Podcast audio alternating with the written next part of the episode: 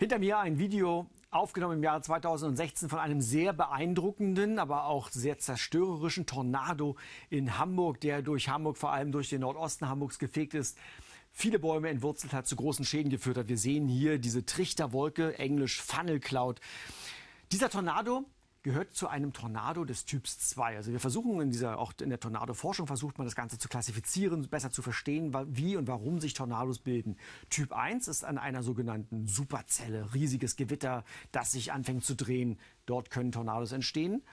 Dort entstehen auch oftmals die stärkeren. Typ 2, so wie dieser, entstehen anhand einer Konvergenzlinie. Und die möchte ich Ihnen einmal jetzt an dieser Stelle etwas näher erläutern. Eine Konvergenzlinie finden wir manchmal auch in den Isobaren-Karten eingezeichnet. Wir haben ja klassischerweise Warmfronten, wir haben Kaltfronten, wir haben die Mischfronten, die Okklusion. Aber dann sieht man manchmal solche seltsamen weißen Linien mit solchen Strichen links und rechts daran.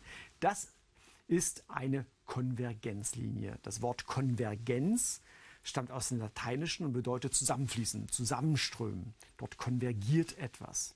Und genau das passiert an einer Konvergenzlinie. Wir kennen eigentlich zwei Arten, zwei Grundarten von solchen Konvergenzen in der Atmosphäre. Einmal, ich habe jetzt einfach gesagt, Konvergenz 1 heißt nicht so, aber die eine Konvergenz, wenn wirklich zwei Luftmassen aufeinander zuströmen. Also wir haben einmal einen Wind aus Osten, einmal einen aus Westen, also wirklich entgegengesetzte Luftströmungen, Windrichtungen.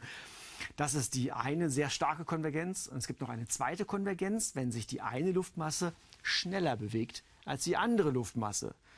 Auch hier fragt sich natürlich die sich schneller bewegende Luft, fragt sich, wenn sie auf die langsamere Luft trifft, wo soll ich hin? Bei beiden Varianten, Konvergenz 1 oder Konvergenz 2, gibt es nur einen Weg. Die Luft kann und muss nach oben ausweichen.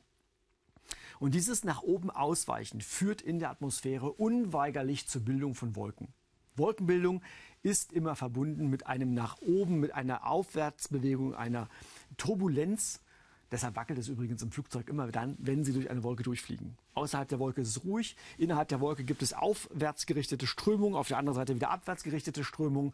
Diese Turbulenz merkt man beim Durchfliegen einer Wolke. So, zurück zu unserer Konvergenz. Die Luft kann also, wenn sie aufeinander prallt oder wenn die eine Luft schneller ist als die andere, sie kann nur nach oben ausweichen. Es bildet sich eine Wolke und im ungünstigsten Fall bilden sich große Wolken, Gewitterwolken.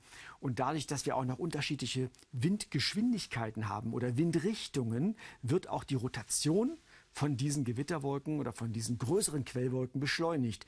Und genau so entlang einer großen Konvergenzlinie hat sich auch der Hamburger Tornado gebildet. Hier kam übrigens die Luft zum einen aus Westen von der Nordsee und zum anderen aus Osten von der Ostsee. Und es zog sich eine etwa 200 Kilometer lange Konvergenzlinie von Schleswig-Holstein über Hamburg bis weit hinein nach Niedersachsen. Und hier nochmal die Bilder. Und dort bildete sich dieser Tornado.